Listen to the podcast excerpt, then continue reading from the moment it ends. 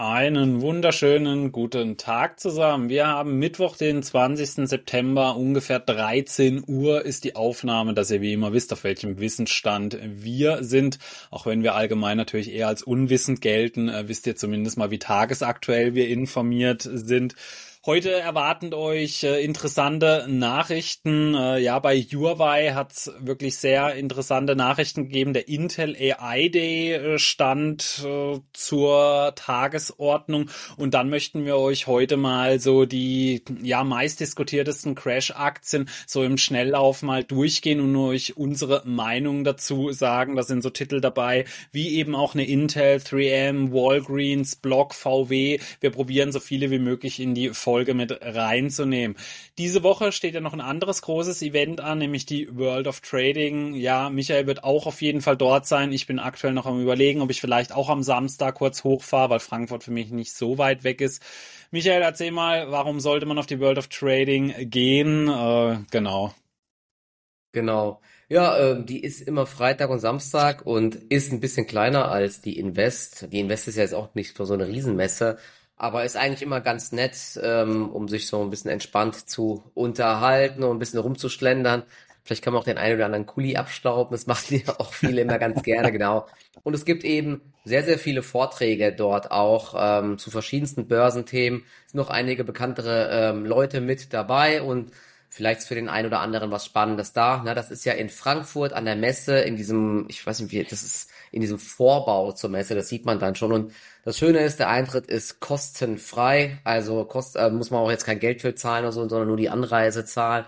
Wir packen euch mal einen Link unten drunter, da könnt ihr euch da kostenlose Tickets für holen. Und ja, ich bin da, könnt ihr mich gerne anquatschen und der Daniel ja vielleicht auch, dann schreibt mal in die Kommentare, soll der Daniel kommen oder nicht? Ja, dann weiß er ja vielleicht, ob sich die ganze Geschichte lohnt. Aber ich fand es immer die letzten Jahre, ähm, ich war schon oft da, schon immer ganz nett, ja, weil man kriegt mal mehr so ein bisschen ähm, ein Gefühl, wie doch, ähm, ja, dass da sehr viele Leute im Bereich Börse schon aktiv sind. Man ist immer wie so ein bisschen motivierter danach, zumindestens ich. Ne? Deswegen versuche ich das immer mal ein bisschen mitzunehmen, auch wenn die Börsenphase ja gerade schwierig ist. Wir haben ja genau das Thema mit den Crash-Aktien, beziehungsweise Aktien, die im Abwärtstrend sind. Ich weiß nicht, hast du das mal so gesehen? Ich bin nämlich mal jetzt, ich war jetzt zwei Tage auch in München auf dem Oktoberfest und habe mir dann mal gestern auch nochmal so die ganzen Aktien durchgeschaut. Das ist schon krass, wenn man wieder sieht, wo gerade die Indizes stehen, recht weit oben, wie es dann dann doch sehr viele Aktien zersäbelt hat. Das ist schon wieder eine krasse Diskrepanz, weil die Börsen oft eben von einzigen, einigen wenigen Aktien oben gehalten werden. Ja. Also wenn es euch dann auch so geht, dass eure Aktien im Depot irgendwie so ein bisschen schwächeln, ihr seid nicht alleine, ja, das ist äh, einfach immer so. Und heute, vielleicht noch kurz bevor wir äh, durchstarten mit dem äh, Thema Huawei, es ist ja auch noch der FED-Zinsentscheid und dort wird mit sehr, sehr, sehr großer Wahrscheinlichkeit heute ähm, eine Zinspause kommen, dass wir dort bleiben. Das ist lustig. Es gibt ein paar wenige, die mit einem weiteren Hike rechnen, also einer Zinserhöhung um 25 Basispunkte. Das ist Raymond James und Mitsuo, also eher so kleinere Häuser. Der Großteil äh, rechnet damit, dass es keine Zinserhöhung gibt. Ich glaube auch laut FedWatch Tool ist die Wahrscheinlichkeit bei 99 Prozent. Und ich bin mir nicht ganz sicher, ob das irgendwie ein Fehler ist oder nicht, aber es gibt einen kleinen Ausreißer, der rechnet mit einem 50 äh, Basispunkte Rate Cut, also einer Zinssenkung, und zwar die DK Bank. Ja, keine Ahnung, was da, was, ob, hat er mehr Informationen, er oder sie? Keine Ahnung, ja. Also, wenn das kommen sollte, ich weiß gar nicht, ob das so positiv wäre, also so, so, das ist ja dann fast schon wie so, ein, so, so eine Notentscheidung, ja. Das, ich glaube, damals, als dann irgendwann diese Zinssenkungen kamen, diese schnellen, da ist der Markt eher so nach äh, unten weggebrochen, weil man eben Angst hatte. Und wenn es eine Zinserhöhung heute geben sollte, die höchstwahrscheinlich nicht kommt, ich weiß gar nicht, ob das dann äh, so schlecht wäre, denn äh, wir haben es ja bei der EZB gesehen, da war ja auch so 50-50, dann kam die Zinserhöhung, der Markt hat ja sogar positiv reagiert dann irgendwann, weil man eben gesagt hat, okay, jetzt war es die letzte Zinserhöhung, wenn nämlich jetzt heute, wie wahrscheinlich so kommen wird, eben die Zinspause kommt, dann äh, wird Jerome Powell dann um 20.30 Uhr in der Pressekonferenz wahrscheinlich wieder erzählen, ja, wir warten die Daten ab. Und es kann sein, dass noch eine Zinserhöhung kommt im November zum Beispiel. Ich glaube, die Wahrscheinlichkeiten liegen bei 30 Prozent. Das ganze Thema wäre zumindest nicht mehr äh, da, wenn es jetzt die letzte Zinserhöhung geben würde. Aber ich kann es mir nicht vorstellen. Ich glaube, die erste Reaktion wäre auch sehr, sehr negativ.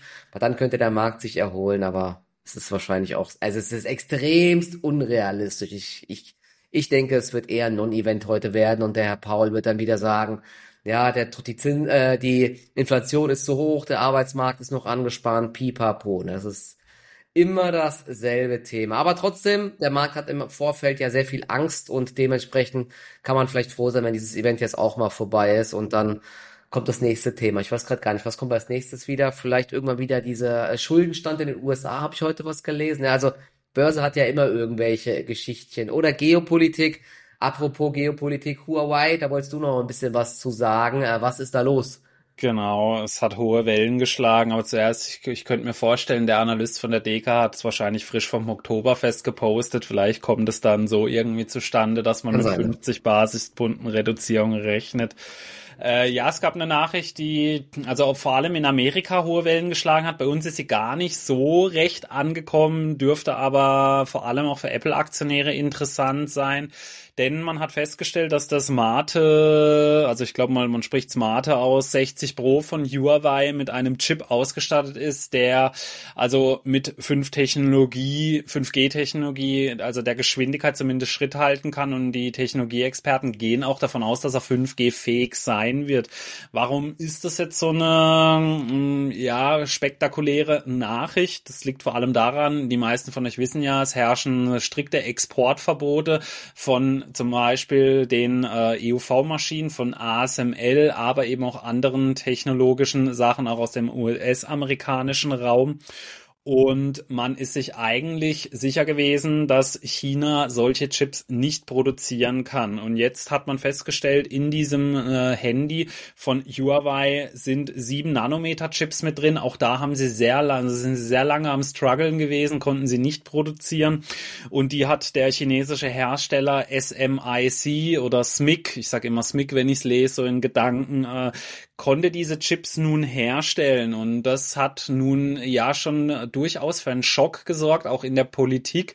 Da sind nun schon erste Nachrichten äh, umhergegeistert, dass sie jetzt genau wissen wollen, wie das sein kann, dass sie das produzieren konnten.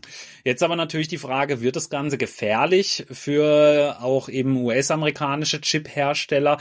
Da wiederum kann man jetzt auf jeden Fall dazu sagen, man muss jetzt noch keine allzu großen Bauchschmerzen haben, denn man vermutet, dass SMIC diese Chips mit alten Geräten hergestellt hat, die sie nur umgerüstet haben. Und warum ist das dann kein Problem? Bisher ist man eben der Annahme gewesen, nur die EUV-Maschinen von ASML könnten diese neuartigen Technologien entwickeln. Denn aufgrund dessen, dass es solche alten Gerätschaften sind, ist man sich sicher, dass hier die Yield, also die Ausbeute sozusagen nur sehr gering sein wird. Also da kommt es natürlich eben immer aus Effizienzgründen drauf an, wie viele Chips bekomme ich auf, aus einem dieser Wafer raus. Und man ist sich da eigentlich sicher, dass aufgrund dieser alten Maschinen das Ganze nicht sehr effizient sein wird. Also das heißt, Huawei könnte bei diesen Chips insgesamt dann sogar was drauf bezahlen, dass es sich also nicht rechnet und China zumindest aktuell noch nicht nicht in der Lage ist, diese Chips in großen Mengen zu produzieren. Aber es ist für Apple trotzdem ein großes Problem. Huawei ist lange so der High-End-Konkurrent in China gewesen für die Apple-Geräte. Und seit sie eben da äh, diese Kurve am Abflachen war mit den neuen Technologien, dass sie also nicht 5G hier Schritt halten konnten, hat das dann für einen wahnsinnigen Sprung bei den iPhone-Abverkäufen gesorgt und Huawei ist komplett weggebrochen.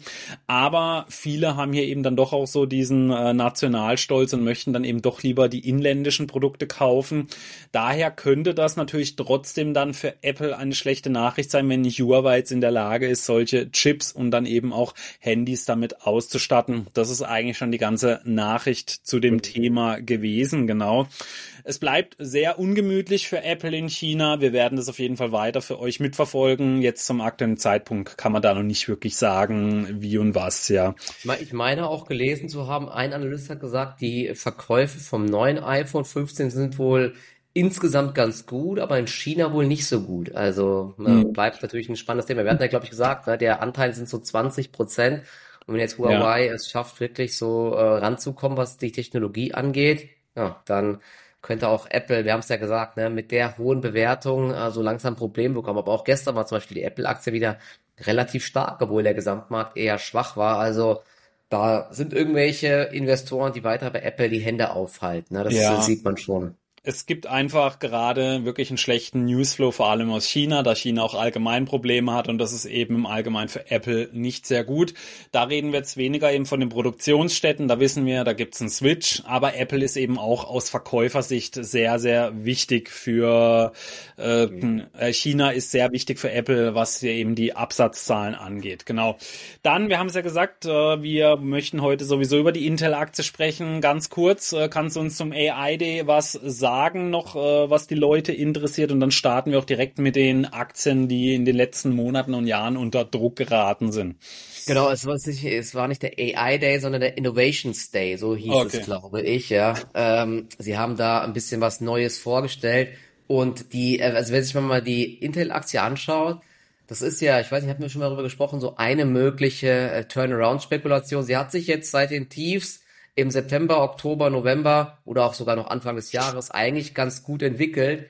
Gestern, ähm, ja, vielleicht war das auch so ein Sell the News, ja, immer wenn dann solche Events angekündigt werden, dann gibt's so einen Hype und dann kommt der Event und dann ja, wird irgendwas vorgestellt, aber das sorgt dann eher für Abverkäufe und ja, ich habe mir mal ganz kurz so diese Mitteilung durchgelesen. Sie haben halt neue Prozessoren vorgestellt, oh Wunder, klar. Und natürlich auch mit dem Thema AI, da wollen sie jetzt auch Gas geben. Und ähm, da haben sie unter anderem, ich muss gerade mal schauen, einen ähm, Intel Core Ultra Prozessor festgestellt, den man wohl in PCs reinpacken kann. Und der Core Ultra wird nach Angaben äh, von Intel energieeffiziente KI-Beschleunigung und lokale Inferenz in den PC bringen. Was auch immer, ich weiß also nicht genau, welche Anwendungen das dann betrifft, dass man jetzt diese ähm, KI-Leistung quasi lokal auch benötigt, weil aktuell ist es ja so, du schreibst eine ChatGPT oder irgendeinem Chatbot was und das wird irgendwo in der Cloud verarbeitet. Inwiefern man jetzt auch lokal manche Sachen braucht oder wie groß das wird, ja, muss man nochmal schauen. Genau, und es gibt eben neue Xeon-Prozessoren, die leistungsfähiger sind und vielleicht ganz spannend, Super Microcomputer hat jetzt auch angekündigt, dass diese Prozessoren in der X13 Serverfamilie äh, direkt unterstützt werden und bald verfügbar sind die waren ja auch immer so im Fahrwasser von Nvidia, ne, mit äh, energieeffizienten ähm, Serversystemen und da sind sie jetzt eben auch dabei, aber die kommen jetzt alle am 14. Dezember, aber inwiefern das jetzt der große Wurf ist, wenn man sich den Aktienkurs anschaut, eher wohl nicht, ne, aber ich bin da jetzt auch nicht tief genug drin, aber trotzdem Intel, man könnte ja weiter darauf spekulieren, dass die ähm, Aktie so langsam den Boden gefunden hat. Es gab ja extrem viel Gegenwind allgemein von dem schwächelnden Markt für Notebooks, für Computerhardware und so weiter. Vielleicht kommt ja allein aus der Richtung wieder was. Und wenn man sich jetzt ein bisschen technologisch berappelt, dann ja, ist es vielleicht eine Möglichkeit. Aber ich bin jetzt aktuell in Intel nicht drinne, hab die Aktie nicht im Depot. Wie sieht's bei dir aus? Nee, äh, für mich ist auch Intel kein Thema. Äh, nicht, weil ich sage, ich traue ihnen überhaupt nichts mehr zu. Also so einen großen, erfahrenen Player muss man immer was zutrauen. Äh, ich finde das Management eine absolute Katastrophe, vor allem aufgrund von Anfang des Jahres, als hier noch großspurig die Dividendenanhebung äh, ja untermauert worden sind mit Aussagen und ich dann einfach damals auch mal vorgerechnet hatte, dass es eigentlich nicht möglich ist. Und wenn man das als Kleinanleger schon vorrechnen kann, das spricht dann so für mich auch ein bisschen für Management und also CEO und CFO sind da, also haben da großspurig verkündet, dass sie über die nächsten Jahre hinweg diese hohe Dividende weiter erhöhen wollen. Und was kam ja, so ungefähr zwei Drittel Kürzung dann, ja. Also allein deswegen schon, äh, ich halte vom Intel Management sehr wenig. Deswegen würde ich persönlich, also ist es für mich kein Thema, aber ich traue ihnen auf jeden Fall einiges zu. Also eine Intel abzuschreiben, ist, finde ich, ein großer Fehler und das ist auch eine ganz andere Hausnummer wie viele andere Werte, die solche mhm. großen Abstürze hinter sich haben. Aber dazu müssen sie jetzt erst auch mal beweisen, dass was kommt. Also man hatte ja zuletzt äh, so Gerüchte gehört, dass die Abverkäufe anscheinend ein bisschen besser waren oder dass sie jetzt aktuell äh, kochen die Gerüchte hoch, dass sie aktuell eine sehr hohe Nachfrage haben. Aber ja. wenn ich mir die Zahlen, die Entwicklung zuletzt anschaue, also absolute Katastrophe, ja. Also da gab es wirklich nichts, äh, das äh, positive Signale gesendet hat. Und ich bin jemand, ich möchte sowieso nie am tiefsten Punkt einsteigen. Ich gucke mir, wenn dann solche Aktien an, wenn ich das Gefühl habe, jetzt könnte wieder so äh, wirklich so ein mhm. Aufwärts Abwärtstrend kommen. Aber das muss ich bei mir auch operativ, also positiv dann zeigen. Genau, ja. Genau, dann haben wir Intel damit auch schon abgeschlossen. Springen wir gleich zur nächsten Aktie weiter. 3M, ja, sehr viel diskutiert in den letzten Wochen, Monaten. Wie hast du so die Situation um 3M miterlebt? Ist es für dich ein interessanter Kandidat? Äh, mit Sicherheit auch so auf einem Mehrjahrestief, würde ich jetzt mal so behaupten. Äh, ja. Sag mal was zu 3M aktuell. Da bin ich ja mal froh, dass ich diese, diesen Rohrkrepierer nicht im Depot habe, auch wenn der immer sehr äh, beliebt war, ne, als irgendwie Dividendenwert und extrem günstig auf dem Papier. Aber da waren ja die ganze Zeit diese Klagen aktiv. Ich glaube, da kam ja jetzt sogar noch mal die Meldung, ne, man hat, dass man sich einigt bezüglich dieser Ohrstöpsel und so weiter. Sag ich gleich was dazu, ja. Genau. Ich, also ich bin da nicht so genau drinne, aber ähm, was ich mich halt immer frage, ne, das haben wir letztes Mal schon besprochen, was braucht's denn immer, ähm, dass so eine Aktie einen Turnaround schafft, sozusagen? Du brauchst ja, also man kann, je nachdem, wer überhaupt auf den Chart schaut, ich gucke immer darauf, dass es irgendwie eine Art Bodenbildung gibt oder dass ein Abwärtstrend gebrochen wird im Chart. Aber hm. der muss eben auch unterstützt werden von operativen Verbesserungen sozusagen. Ne? jetzt ist hier zwar vielleicht dann irgendwann diese Unsicherheit raus, aber ich glaube trotzdem unterm Strich ist auch 3M irgendwie so ein bisschen immer eher auf der Stelle treten, ne, was so die ganze Umsatz- und Gewinnentwicklung angeht. Und deswegen gibt's für mich einfach bessere Unternehmen und da will ich nicht so eine Aktie kaufen, die ähm, seit vielen Jahren im Abwärtstrend ist und deswegen ist die Aktie für mich jetzt aktuell zumindest weiterhin auch nicht interessant, ja, und sie dümpelt auch weiterhin um den Bereich 100 Dollar an den Jahrestiefs, ja, und selbst diese Meldung hat ja jetzt anscheinend nicht so wirklich die Trendwende gebracht, ne, deswegen, nee. aber klär mich mal auf, was macht das Unternehmen so, ja, oder wie siehst du's? Das hat auch seine Gründe, warum sich das nicht bewegt hat. Also ich habe jetzt mal eben schnell, während du äh, gesprochen hast, nachgeschaut. Sie befinden sich aktuell auf dem Niveau von 2013. Ähm, mhm. Das sind schon mittlerweile zehn Jahre. Ich weiß, manche sagen, hö, 2013, das war doch erst. Nee, es ist tatsächlich schon das Jahr 2023. Äh, es ist Wahnsinn, wie die Zeit verfliegt. Und seit 2018 ist 3M eigentlich nur noch auf dem äh, absteigenden Ast. Nach Corona gab es nochmal eine schnelle Erholung.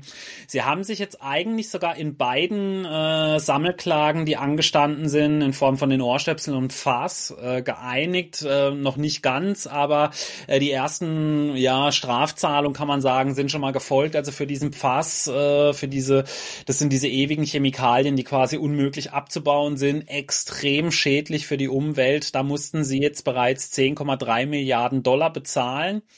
Und äh, im Zuge der Ohrstöpseln, der, es ist sogar deutlich weniger, als man am Anfang befürchtet hat. Da ist man nun äh, frohen Mutes, dass man das Ganze mit 6 Milliarden Dollar beilegen könnte. Also sprich, wir haben jetzt schon mal mindestens eine Belastung von 16 Milliarden US-Dollar und dass man das mal so ein bisschen ins Verhältnis nimmt, das sind mehr als die nächsten vier Jahre an Free Cashflow produziert werden von dem Unternehmen. Es ist sowieso schon eine Firma, die verschuldet ist.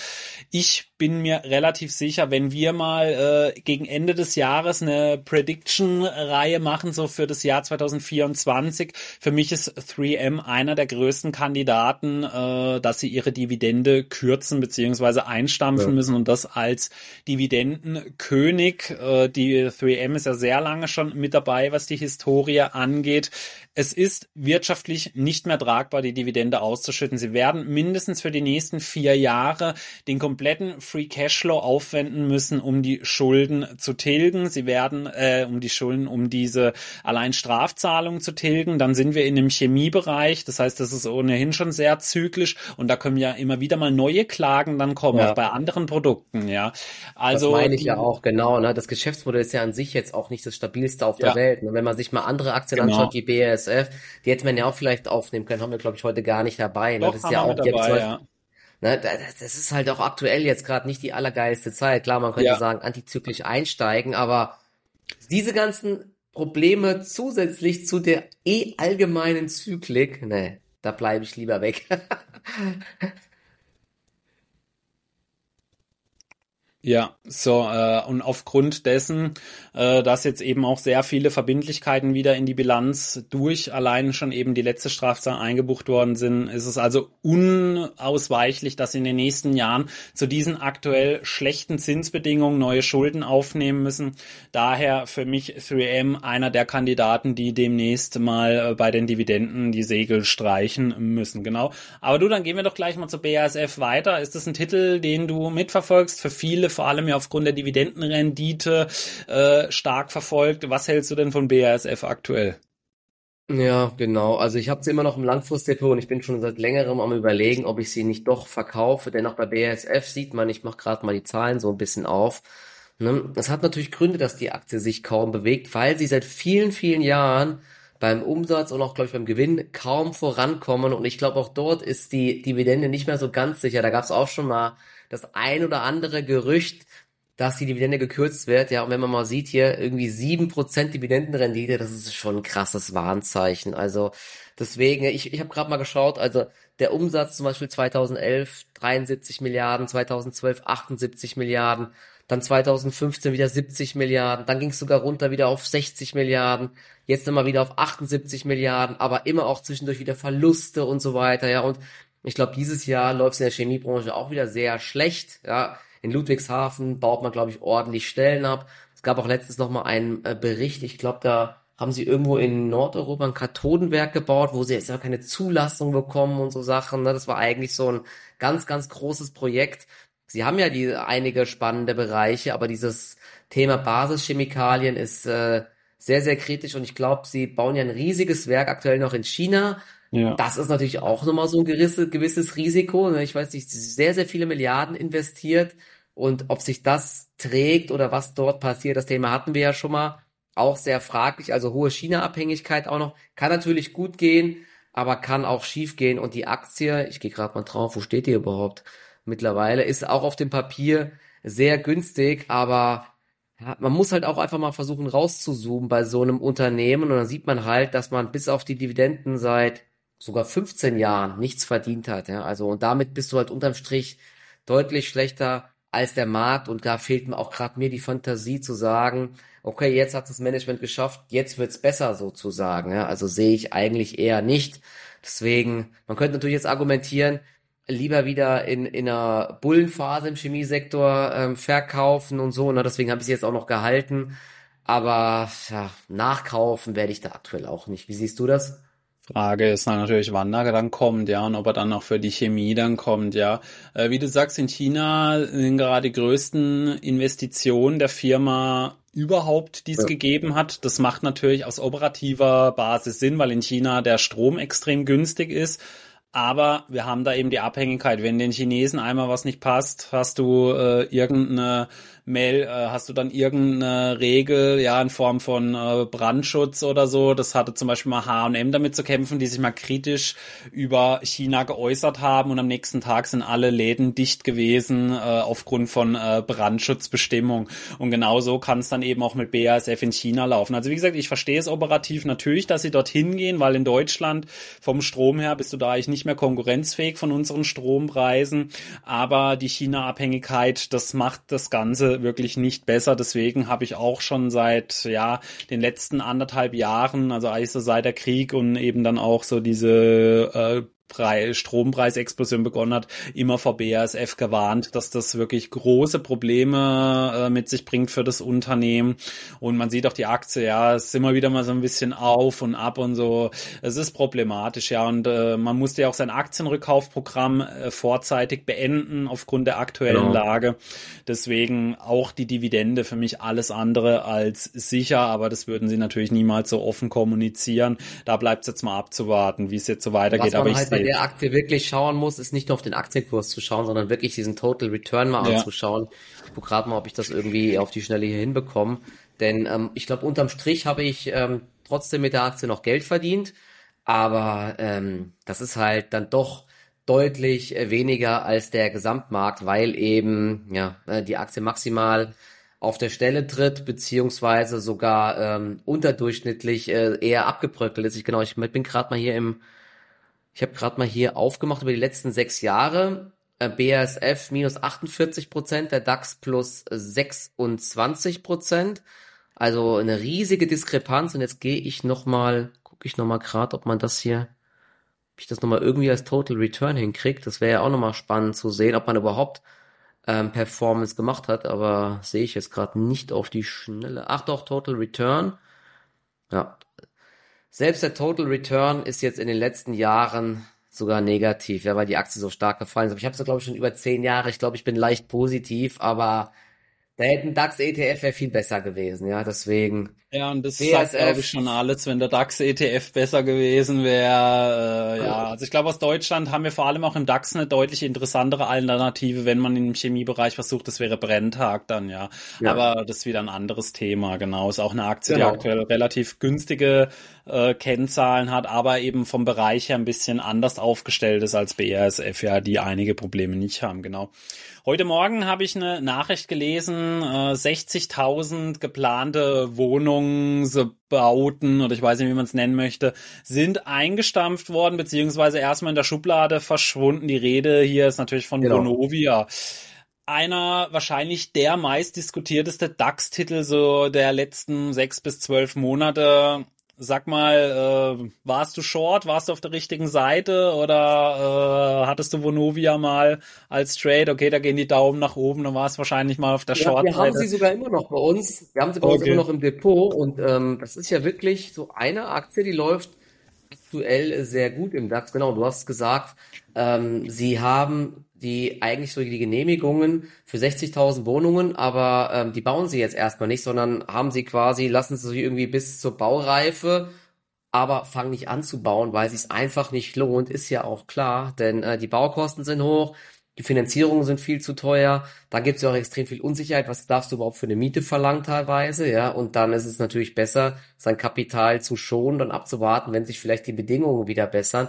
Das ist ja schon irgendwie grotesk, oder? Die, die, die Politik und so weiter, alle beschweren sich wegen zu hoher Mieten, gleichzeitig brechen die ähm, Neubauten komplett ein, die ganze Baubranche leidet oder geht kaputt, ja, und wie soll da eine Entspannung kommen bei den Mieten, wenn quasi alles teurer wird und so weiter und immer weniger gebaut wird, aber die Nachfrage nach Wohnraum ja weiter hoch ist? Also das ist eine groteske Situation. Deswegen, ähm, irgendwann wird sich das, glaube ich, auflösen. Dann gibt es vielleicht neue Hilfen der Politik, damit das gebaut wird oder so. Oder die Zinsen sinken irgendwann wieder. Das wird natürlich auch passieren. Aber da äh, handelt Vonovia natürlich sehr rational. Und ich bin für Vonovia, wie gesagt, eigentlich ganz positiv gestimmt und für den Sektor allgemein. Wir haben das ja, glaube ich, auch schon mal besprochen. Ne? Wir haben ja jetzt höchstwahrscheinlich das Zinspeak. Der Markt schaut in die Zukunft. Die äh, Zinsen werden dann irgendwann sinken. Da sind die Profiteure Nummer eins der Immobiliensektor und das wird schon so ein bisschen antizipiert. Sie haben ja auch alle versucht, jetzt so ein bisschen von der hohen Verschuldung runterzukommen. Auch Vonovia hat ja, glaube ich, ein paar Pakete an Wohnungen schon verkauft haben die Dividende gesenkt und äh, dementsprechend werden sie das auch, denke ich, alle ganz gut überstehen. Die große Ungewissheit ist, was passiert bei der Politik. Sie haben ja die Idee, ne, Jetzt versuchen alle die Kosten weiterzugeben und die, und die Mieten zu erhöhen. Das wollen sie jetzt einfach verbieten sozusagen, ja, mit so Mietdeckeln und so weiter.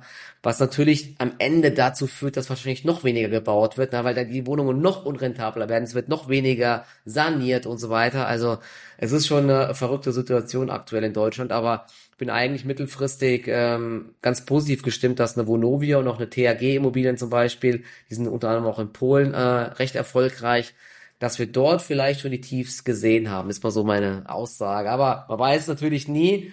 Habe aber die Aktie jetzt noch im Depot als so einen mittelfristigen Trade. Wie siehst du die Geschichte? Ja, äh, die ganzen äh, Linken und Sozialisten, äh, die immer wieder auf die Straße gegen Vonovia und die Wohnungsbaukonzerne gehen, werden sich jetzt wundern, warum auf einmal immer weniger Wohnungen gebaut werden. Ja, ist, ja, ja oder, oder die, die, der, der, der, der Staat oder die äh, Städte oder in Berlin oder wo auch immer, die können ja auch Vonovia dann äh, die Wohnungen abkaufen, da können sie ja die Mieten senken und so weiter. Das Problem ist, die werden dann alle wahrscheinlich nach und nach verschandeln die Wohnungen, weil da überhaupt gar kein Geld für Sanierungen mehr da ist und so weiter. Und irgendwann merkt man dann, okay, das, das Geschäftsmodell funktioniert nicht, ne? aber das ist natürlich ein ganz eigenes Thema. Ne? Da habe ich gute Nachrichten für dich. Äh, Berlin könnte sich nicht mal die Wohnung leisten. Ich habe da mal ein eigenes Video drüber gemacht und mal vorgerechnet, äh, weil ja auch eben immer viel mit Enteignung kommt und so. Berlin ist einer der höchst verschuldetsten äh, Länder, die wir hier bei uns haben. Äh, die könnten sich das nicht mal leisten, allein schon nur die Wohnung zu enteignen. Du kannst ja nicht einfach sagen, so jetzt gehören sie uns. Ja, man müsste ja trotzdem äh, das zu einem äh, gewissen gewissen Preis dann machen. Also allein das könnte sich Berlin schon mal gar nicht ja. leisten, ja. Allerdings, ich sehe halt das Problem, Vonovia extrem hohe Verschuldung. Äh, ja. Wir haben es dann eben auch zuletzt gesehen, da wurde eben auch so ein bisschen das Tafelsilber dann verkauft. Das ist immer ein schlechtes Anzeichen, finde ich, wenn da solche großen Pakete veräußert werden müssen. Das ist dann so eine Abwärtsspirale, ja. Und die Verschuldung, die, ich finde die immer noch gewaltig bei Vonovia, ja. Und das ist die für mich ja mal bei 40 oder 45 Milliarden, glaube ich, gell? Ich weiß nicht. Da haben wir jetzt ein bisschen was verkauft, ja. Ich weiß Aber die genau, Finanzierung für dieses ist. Jahr ist durch. Also. Ja, ich sehe das halt immer im Verhältnis dann an, also zum EBDA, äh, das muss man ja immer so ein bisschen ins Verhältnis setzen. Äh, da war Vonovia äh, also auf einem wirklich sehr, sehr äh, schwierigen Niveau jetzt schon eine ganze Weile. Also das, da sind sie mit Sicherheit auch noch nicht davon runtergekommen. Und ich sehe halt bei uns in Deutschland immer diese großen politischen Risiken, die da mitspielen. Ja. Eben jetzt wieder 60.000 Wohnungen, die jetzt halt einfach nicht rentabel gebaut werden können. Deswegen, äh, ich mag solche Invests einfach nicht, die wirklich dann nochmal lange Durststrecken haben können. Ja, natürlich, wenn man da mal antizyklisch einsteigen kann, jetzt ist mit Sicherheit ein äh, Punkt, wo man sich das antizyklisch anschauen kann. Aber die Frage ist natürlich auch, wie lange läuft es weiter oder wann fängt es überhaupt an, nach oben zu gehen? Bei Vonovia können immer schlechte Nachrichten kommen. Man weiß nie, was in Berlin dann eben so abgeht, weil eben Berlin eine der wichtigsten Städten für Vonovia ist.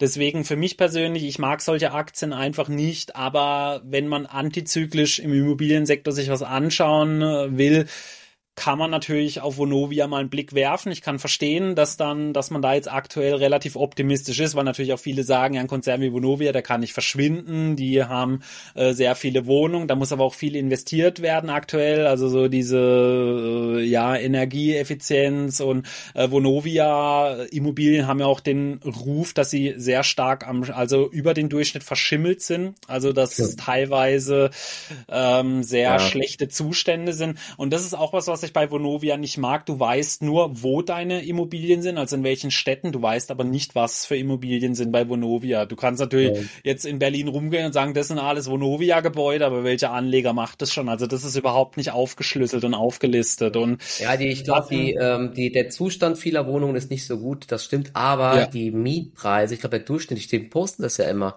Ich glaube, das sind ja auch nur sechs Euro oder so, ne? Also das sind die ja sind relativ gering tatsächlich, genau, ja. alles, ne? Ja.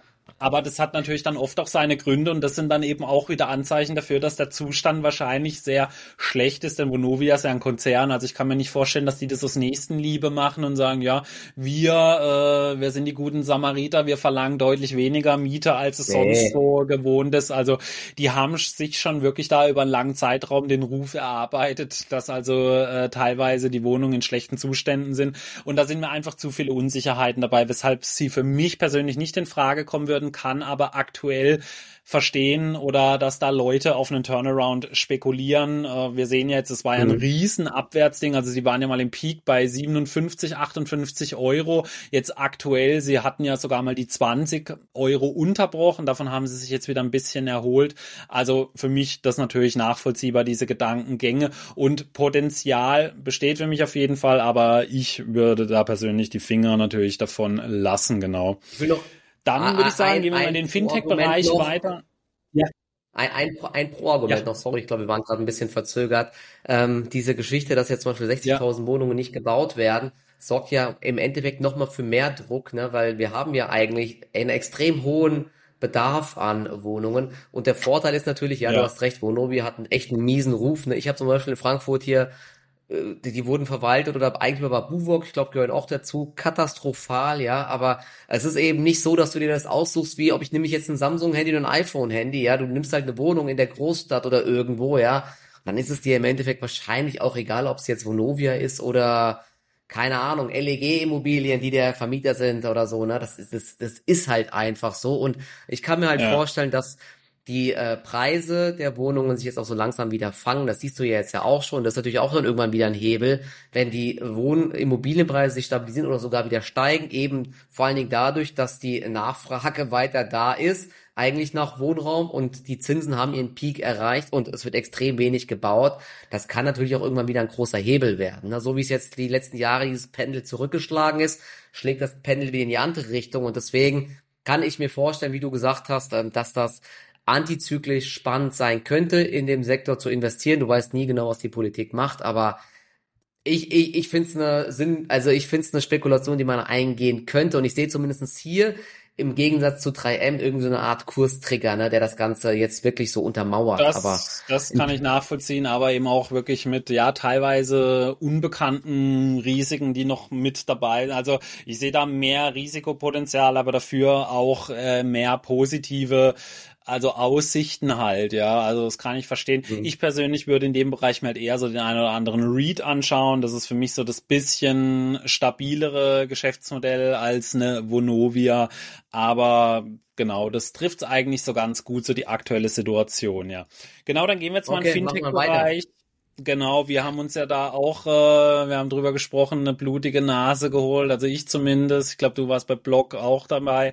Äh, aber ich habe mir vorher mal die Charts von Block und PayPal angeschaut, wenn man die übereinander legt. Das sieht ziemlich ähnlich aus, ja. Also äh, sag mal was zu Block und PayPal aktuell. Wie sind so deine Meinung zu den beiden Unternehmen?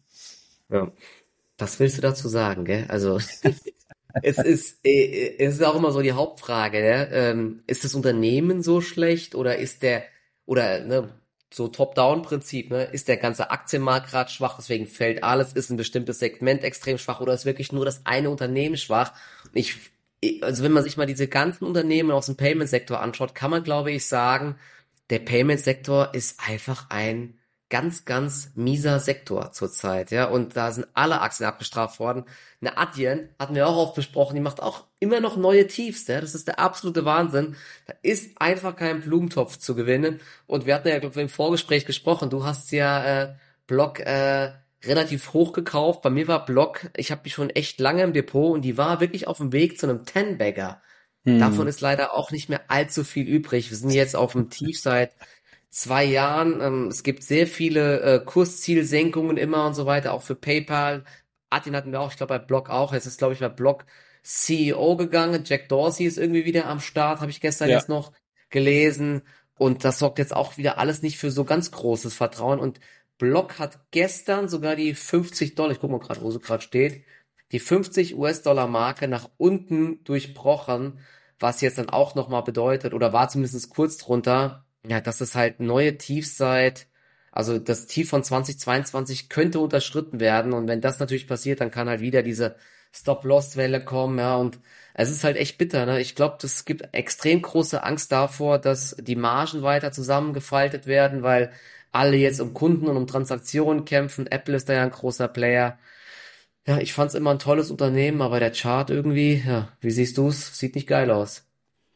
Ja, also mit sie, das war auch eine Nachricht, die sehr negativ aufgenommen wurde. Ja, dass auf einmal CEO weg ist. Vor allem, äh, das war ja eine Frau, äh, wenn ich es so richtig weiß, äh, seit neun Jahren an Bord gewesen. Also die hatte äh, einiges äh, auch zur guten Entwicklung gerade eben von den Diensten äh, beigetragen. Deswegen, dass das auf einmal sehr plötzlich und unerwartet kommt, dass das dann eben für negative, also so eben negative Kursbewegung sorgt, das ist vollkommen nachvollziehbar. Ich habe es immer gesagt, wenn man sich die operative Entwicklung von Block angeschaut hat zuletzt, die ist trotzdem gut gewesen. Also das Unternehmen hat sich stark entwickelt, ja. Also die Cash App ist nach wie vor extrem extrem erfolgreich. Auch Square äh, wächst weiter sehr stark. Also äh, sie wachsen aktuell, je nachdem bei, äh, bei dem Unternehmen muss man sich ja immer eher mit dem EBIT auseinandersetzen, weil bei den Umsätzen die Bitcoin-Transaktionen mit dabei sind. Aber die sind zuletzt also deutlich im zweistelligen Bereich gewachsen. Deswegen operativ gab es eigentlich Aber hast du relativ dir, da gab es den Shortseller-Bericht. Hast du das mal angeschaut? Da gab es ja diese ganzen Beschuldigungen zu der Cash-App ne, mit doppelten äh, Accounts oder Fake-Accounts oder alles wird ja. nur für Fraud genutzt und so. Und das hat der, ja auch nochmal ordentlich... Der Shortseller-Bericht war ja, der Shortseller-Bericht war für mich absolut lächerlich. Also wenn jemand in einem Shortseller-Bericht damit argumentieren muss, dass negativ über die Cash-App in Rap-Texten äh, das Ganze assoziiert wird. Äh, ja. Also da muss ich dann auch sagen, also ich habe mich, ich habe es echt dreimal gelesen. Ich habe gedacht, das können die nicht ernst meinen. Ja, also die haben wirklich geschrieben, dass die Cash-App in mehreren Hip-Hop-Texten als äh, also mit negativen, also ja wie mit Scams und so assoziiert wird. Also wenn ich das in einem Shortseller Shortseller-Bericht einfügen muss. Ich habe damals nämlich auch live, als er rausgekommen ist, einen Stream gemacht, also kurz danach, nachdem er draußen war. Da haben wir uns das alles live angeschaut. Auch das mit diesen Doppel-Accounts und mit diesen Buchungen, die da teilweise waren. Welches Social-Media-Netzwerk äh, hat, zum, hat keine doppelten Accounts? Ja, ja also da, da guck dir mal eine Meta an. Äh, natürlich bei einem Bezahldienstleister ist das nochmal ein bisschen eine andere Sicherheitsebene, aber trotzdem, das ist ein Problem, mit dem alle zu kämpfen hatten, wenn man sich mal ein bisschen mit der Geschichte von PayPal auseinandergesetzt hat. Ich habe zum Beispiel die, äh, die Biografie über Peter Thiel gelesen. Also wenn man da mal so äh, gelesen oder sich informiert hat, was bei PayPal früher abgegangen ist und auch heute noch, das ist also absolut nichts Besonderes, ja. Und der Shortseller-Bericht hat eigentlich auch äh, der Aktie gar nicht so stark zugesetzt damals, als er rausgekommen ist. Und also der war wirklich, also absolut lächerlich, ja. Das ist für mich jetzt aufgrund dessen immer noch aufgrund der Marktschwäche von Fintech. Wir haben jetzt eben zuletzt Adyen gesehen, wir haben PayPal nach wie vor gesehen, dass das dann natürlich ein schlechtes Umfeld auch für eine Blog ist, ist verständlich. Ich finde es schade, weil ich finde, der Kursverlauf aktuell spiegelt eigentlich nicht so die operative Entwicklung wieder. Aber da heißt es dann für mich persönlich, ich bin ja Aktionär, also das eben nochmal als Interessenskonflikt gesagt, äh, bleibe da weiter in Bord, weil sich für mich trotzdem operativ alles gut entwickelt hat. Ich werde die Sache mit dem Management auf jeden Fall weiter beobachten, weil das zwei ranghohe äh, ja, Mitarbeiter da gehen. Das ist auf jeden Fall nicht positiv in einem Jahr und äh, ist jetzt aber für mich trotzdem kein Grunde zu sagen, ja, da ziehe ich jetzt die Reißleine nur, weil jetzt eben äh, CEO quasi relativ zeitnah, also Anfang Oktober, dann schon aufhört. Da gucke ich dann mal, was so Jack Dorsey dann Melissa, macht bei PayPal. Ja, Melissa Henry war hieß sie. Genau, bei war eine PayPal. Dekade dort. Und Jack Dorsey hat vorher schon die Block-Division gemacht. Äh, nee, hat vorher schon Square gemacht und macht jetzt komplett alles, genau. Ja, ja. ja. Muss okay. man jetzt halt mal gucken, wie es jetzt da äh, weitergeht, ja. Bei PayPal, da kommt jetzt für mich halt alles so ein bisschen auf den neuen äh, CEO dann an. ja. ja. Da, genau. das kann man nicht anders sagen, ja. Also mit dem CEO, wir haben es schon oft gesehen bei Unternehmen, ja, gerade Microsoft oder so ein tolles Beispiel, als 2014 Satya Nadella übernommen hat äh, und Microsoft aufgeweckt hat. Es steht und fällt jetzt alles so ein bisschen mit dem neuen CEO, mit der Ausrichtung. Sie haben das Potenzial, sie verdienen gutes Geld, auch schon seit vielen Jahren. Sie haben die Marke, also Potenziale stecken da auf jeden Fall drin, aber man muss jetzt einfach abwarten, wie wird jetzt die neue Ausrichtung sein. Venmo, also so das äh, Pendant zu der Cash-App, das entwickelt sich auch wirklich sehr gut. Deswegen, also PayPal ist eine Aktie, der ich einen Turnaround zutraue, aber da muss man jetzt mal gucken, wie so die strategische Ausrichtung dann einfach sein wird, genau. genau. Ja, ich glaube, wie gesagt, das, das ganz große Problem bei PayPal ist, glaube ich, wirklich hier Apple Pay und so. Ne? Ich habe mich jetzt selbst dabei ertappt, dass ich was bestellt hatte, so ein paar Muster für Fliesen. Und da war dann hier die ganze Latte an Zahlungsdingern. Und da ich mhm. keinen Bock hatte, mich bei PayPal und so einzuloggen, habe ich Apple Pay genommen, hier zweimal am Handy an der Seite ja. geklickt, fertig halt. Ne? Und das ist, ich frage mich halt, wie man dagegen ja. was machen will, ne? weil das das Einfachste ne? ist. Ne? Und du vertraust halt Apple, hast die ja. Kreditkarte einmal hinterlegt und das funktioniert. Ne? Also pff, ja. schwierig wird interessant zu sehen sein, ja. Eben, dass man halt hier so doch das Netzwerk mit der Cash-App mehr ausbaut. Wir in Deutschland können das halt schlecht einschätzen, da hier die Cash-App quasi also nicht relevant ist, äh, beziehungsweise quasi niemand hat. Äh, in Amerika ist natürlich ein bisschen anders, weil das wirklich ein großes Ökosystem ist, also mehr so eine Super-App, weil mit der kannst du ja auch eben äh, Krypto kaufen, da kannst du sogar im Aktienmarkt investieren. Also es ist eben mittlerweile eine App, mit der du wirklich sehr vieles machen kannst, genau.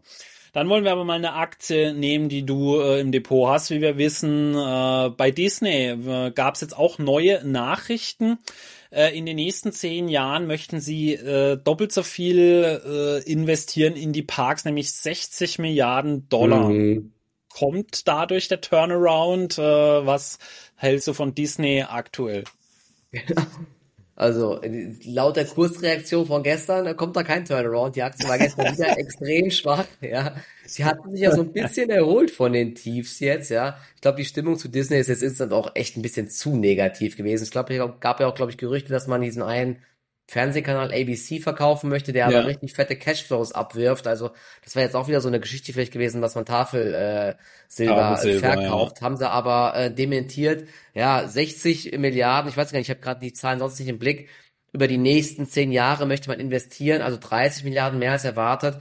in die Parks und auch in die, äh, in die Schiffe. Und ja, macht, könnte natürlich Sinn machen, langfristig gesehen, wenn man dadurch das Angebot attraktiver macht, aber kostet halt sehr viel Geld. Ähm, kann sich Disney das überhaupt äh, leisten? Wie sind denn da die, sehen denn die Zahlen dort aus und was hältst du davon? Sie haben ja immer noch dieses Riesenproblem, dass sie mit Disney Plus, ich weiß, also die Strategie dort verstehe ich auch so langsam nicht mehr. Mit diesen ganz niedrigen Preisen, das müssen die doch auch mal ändern. Ne? Ich glaube, dem Markt ist es mittlerweile egal, ob da jetzt noch mehr Abonnenten kommen bei Disney Plus oder nicht. Für die, also für das bisschen Geld, ja, alle anderen Angebote kosten viel mehr, dann verliert man halt ein paar Kunden sozusagen, aber du kannst doch nicht die ganze Zeit das Geld verbrennen. Du hast ja jetzt die Strategie am Anfang erstmal Leute reinzuholen ohne Ende, aber jetzt muss halt irgendwann auch mal darüber nachgedacht werden, wie man das monetarisieren kann. Und ich glaube, das ist halt auch ein ganz, ganz großes Problem an der Story aktuell. Und ja, das nervt mich auch, muss ich sagen, so ein bisschen. Ne? Also ich finde eh das Angebot von Disney Plus nicht so geil, aber das liegt auch daran, weil ich da nicht so äh, in diesen ganzen Serien jetzt drin bin. Ich bin eher so dann in Netflix, aber finde es halt seltsam, dass es irgendwie nur hier sieben, acht Dollar oder so kostet, ne? Oder so, ich weiß gar nicht, teilweise sogar noch günstiger in vielen Ländern. Ja, wie, wie viel verdient äh, Disney überhaupt jetzt pro Jahr? Und äh, ist das, das ist ja schon eine relevante Summe, oder? Diese zusätzlichen Investitionen. Das ist eine sehr große Summe. Also ich habe jetzt mal geschaut, also so für das aktuelle Geschäftsjahr, ja, Analysten rechnen so mit vier Milliarden Free Cashflow. Das soll jetzt in den nächsten Jahren auf sieben beziehungsweise neun Milliarden ansteigen. Aber wenn man das mal hochrechnet, ja, bis 60 Milliarden ist es da schon noch äh, ein gutes Stück nach oben, ja. Das Ding ist halt, die Parks, die sind halt das absolute Erfolgs, äh, also der absolute Erfolgsgarant von Disney. Das ist die Cash Cow sozusagen. Damit verdienen die richtig viel Geld und daher daher ist es natürlich nur logisch, dass man auch sagt, hey, man möchte hier noch sehr viel mehr investieren als äh, jetzt so in dem anderen Bereich. Ja, mhm. wenn man sich anschaut, ja, bei den Filmen, Filmstudios aktuell sehr negative Presse und so. Man muss allerdings auch dazu sagen, so sehr wie auf die Realverfilmung von Ariel geschimpft wurde, sie ist trotzdem sehr erfolgreich gewesen. Es ist einer der erfolgreichsten äh, Startwochenende überhaupt gewesen in Amerika. In anderen Ländern ist es dafür nicht so gut gelaufen, aber wir reden da da trotzdem von einem potenziellen Einspiel von über einer Milliarde Dollar. Also da sind die, da ist es auf einem guten Weg dahin. Also ich habe vorher mal geschaut, ich glaube, sie sind schon so ungefähr bei 600 Millionen an Einspiel. Also das Ding ist halt, dass dieses Woke-Thema, das kommt natürlich immer sehr negativ in den sozialen Medien rüber, aber meistens halt auch nur von denen, die sich darüber beschweren. So die anderen, die es nicht interessiert, ja. die schreiben halt einfach nichts dazu.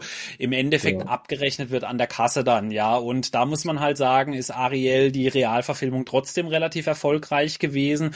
Aber man muss auch dazu sagen, Disney fehlt eigentlich seit langem mal wieder so ein richtiger Kassenschlager, der halt auch mal neu ist, ja. So, mhm. ich würde da halt eher so eine Strategie mal fahren, wieder so zurück zu den Wurzeln schmunzeln, dass du auch mal wieder so, eine, so einen durchschlagenden Erfolg wie Frozen zum Beispiel hattest. Das ist jetzt schon viele Jahre her, aber das ist Wahnsinn, was das Franchise natürlich immer noch abwirft, also auch so an Lizenzeinnahmen, an neuen Filmen.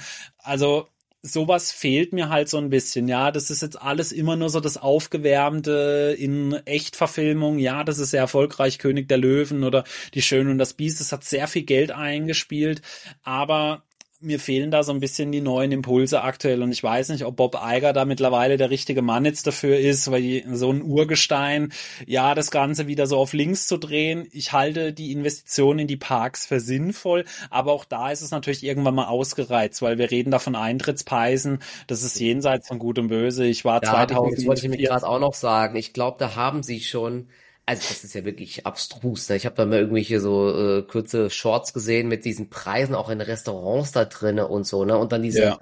Preise, um dann diese extra Lane zu haben und so. Also ich glaube, da haben sie schon das absolut obere Ende aktuell erreicht, was möglich ja. ist. Weil das heißt ja für eine Familie dann irgendwie 1000 Dollar und dann bist du noch im Hotel und so weiter. Ja. Das ist wirklich absoluter Wahnsinn. Und das wird dann halt schwierig sein, das durch diese ganzen zusätzlichen, weil genau. du musst ja dadurch eigentlich mehr Leute anlocken, weil ich glaube, ja. die, wo hingehen, die gehen sowieso hin, ja. Also man kennt es ja, man geht halt so einmal im Jahr oder zweimal im Jahr groß in den Vergnügungspark, wenn du es da in der Nähe hast, aber natürlich kommen da auch viele Urlauber hin.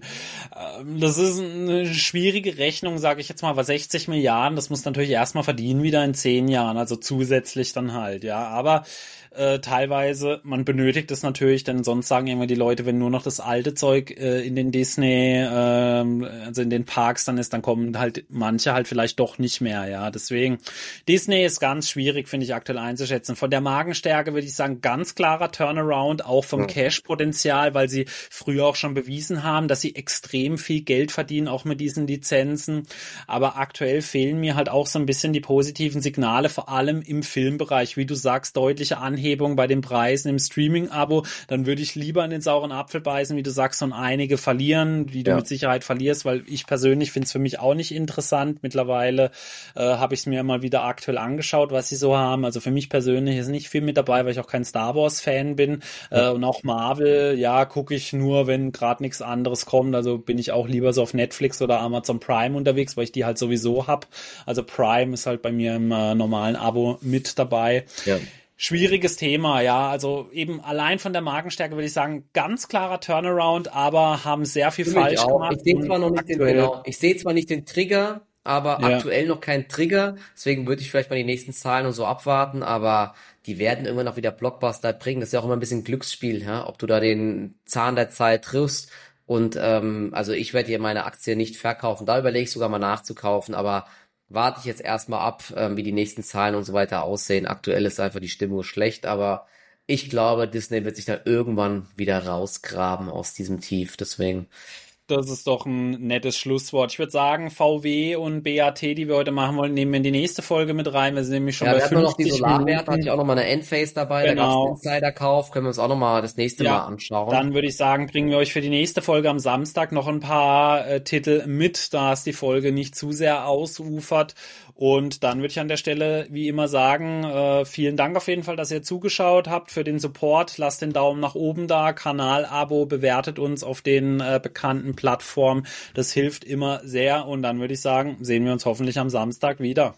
Ja, genau. Äh, danke euch. Und ähm, wir, wir hatten, glaube ich, diesmal ein bisschen teilweise Verzögerung, ne? Da eine Internetleitung hier. Da stand jemand auf der Leitung, deswegen war manchmal ein bisschen Verzögerung. Also sorry, falls wir so äh, manchmal durcheinander gequatscht haben. Es liegt daran, dass dann Verzögerungen sind. Das sieht man immer erst später. Genau, und ja. sieht das ein bisschen wirr aus, ja. Wir aber wollen den anderen immer ausreden lassen, aber es ist nicht so einfach, wie man denkt. Deswegen. Ja, genau. So erklären. Also, bis zum nächsten Mal. Ciao. Macht's gut. Ciao.